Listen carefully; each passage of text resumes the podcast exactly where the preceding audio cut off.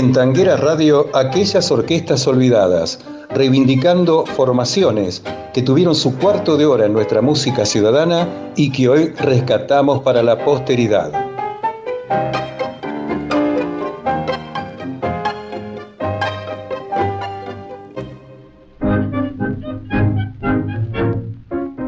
Antonio Bonavena nació el 14 de marzo de 1896 en Calabria, Italia, y falleció en Buenos Aires el 22 de julio de 1960.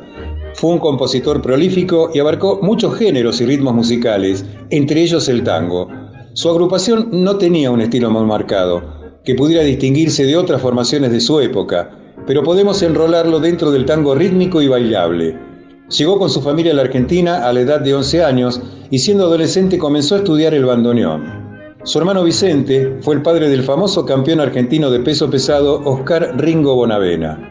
Comenzó su tarea profesional en 1925 en la recién inaugurada Radio Prieto, acompañando a los cantores y cancionistas del elenco de la emisora. Al mismo tiempo, integraba diversos conjuntos hasta que formó su orquesta en 1926. Con ella actuaba en Radio Argentina y también en la emisora La Voz del Aire. Entre 1928 y 1929 graba 21 temas, entre ellos un solo tango, Nicanora. En 1930 cambia de sello discográfico pasando a Columbia. En ese sello, entre 1930 y 1932, graba con su orquesta 72 temas. En estas grabaciones integraban la orquesta los bandoneonistas Federico Scorticati, Gabriel Clausi y Vicente Cipula, los violinistas Octavio Scaglione, José Fiocco, Antonio Buglione y Ángel Milito, el piano de José Tinelli y el contrabajista Francisco de Lorenzo. Como estribillistas actuaban Antonio Rodríguez Lesende, Antonio Buglione y Jorge Omar. En algunas ocasiones participaron también Joaquín Mora y Alberto Sima, en bandoneones, los violinistas Antonio Rodio y Cayetano Pulisi y los pianistas Lalo Escalice y Orestes Cufaro. Entre 1932 y 1934 fue contratado para actuar amenizando las veladas del casino de la ciudad de Mar del Plata. De regreso a Buenos Aires, desarrolló una larga labor en los tradicionales cafés de la calle Corrientes, en bares nocturnos y cabarets, como el Chanteclero o Casanova. En uno de ellos, el Petit Salón, durante el año 1938, debutó su orquesta un nuevo y joven cantor, Roberto Rufino, con solo 16 años. Por esos tiempos también actuaron en su orquesta el pianista Manuel Zucker, luego el joven José Pepe Basso y los cantores Luis Mendoza y Roberto Flores, más conocido como el Chato Flores. En Tanguera Radio escuchamos a la orquesta de Antonio Bonavena con la voz de Jorge Omar en el tango Lunes de José Padula y Francisco García Jiménez, compuesto en el año 1928.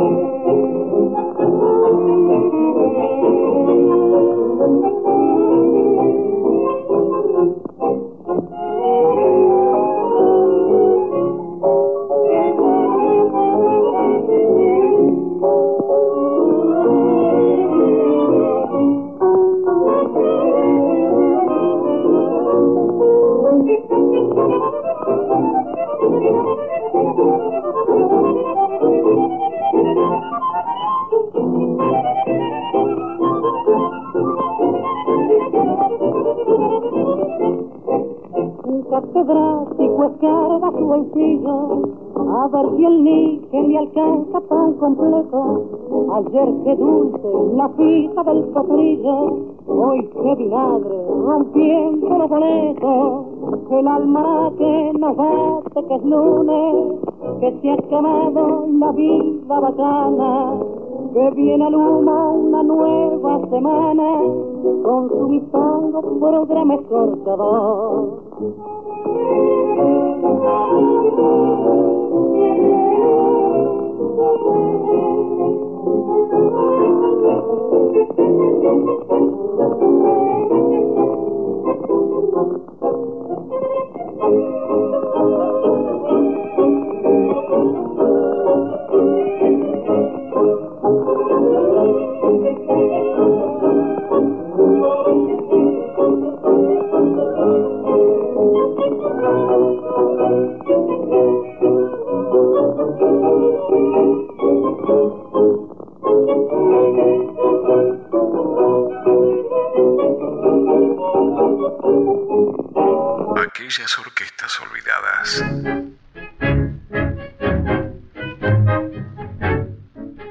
Rafael Rossi nació en Mercedes, provincia de Buenos Aires, el 28 de diciembre de 1896. Su verdadero apellido era Rosa. Bandoneonista, director y compositor, alcanzó amplia popularidad y prestigio en nuestro país a través de su copiosa y calificada producción autoral y también como consecuencia de su intensa labor en radio, en discos y sobre todo en giras por todo el territorio de la provincia de Buenos Aires. Radicado desde 1912 en la ciudad de Buenos Aires, comenzó sus estudios en el Conservatorio de Don José de Caro, padre de Julio. A fines de 1914, con esa instrucción, su espíritu aventurero y con el guitarrista Pedro Lafourcade como ladero, se largó en su primera gira. Comenzaron en Junín y pueblo por pueblo fueron conociendo gran parte de la provincia de Buenos Aires. Después de varias actuaciones formó su primer cuarteto importante. Lo integraron junto al bandoneón del director los violinistas Fernando Franco y Emilio De Caro y el pianista Francisco De Caro. Luego de disuelto este conjunto, participó con Francisco Canario y Roberto Firpo de la Orquesta Gigante para los carnavales de 1920. Desde ese año hasta 1935 estuvo con Francisco Canaro. En 1920, por intermedio de Pacho, se conoció con Gardel, a quien le fue entregada una serie de obras de su autoría, que el Morocho grabó inmediatamente. Llegó al disco casi siempre con temas folclóricos para el sello de OM. Posteriormente, con su conjunto chacarero, grabó un poco de todo, la música nacional, incluyendo varios tangos. Herminia Belich y los hermanos Casadei fueron casi siempre sus vocalistas. Ejecutante de estilo sencillo, fue en la composición donde su nombre adquirió el necesario relieve como para que su nombre quede incorporado al inventario definitivo del tango. Su laboriosidad como músico corrió pareja con su espíritu aventurero. Siguió interpretando y viajando hasta sus últimos tiempos. Falleció en Buenos Aires el 24 de diciembre de 1982.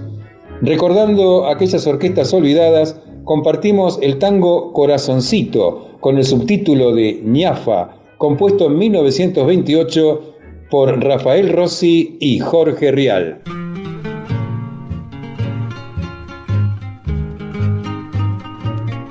Aquellas orquestas olvidadas.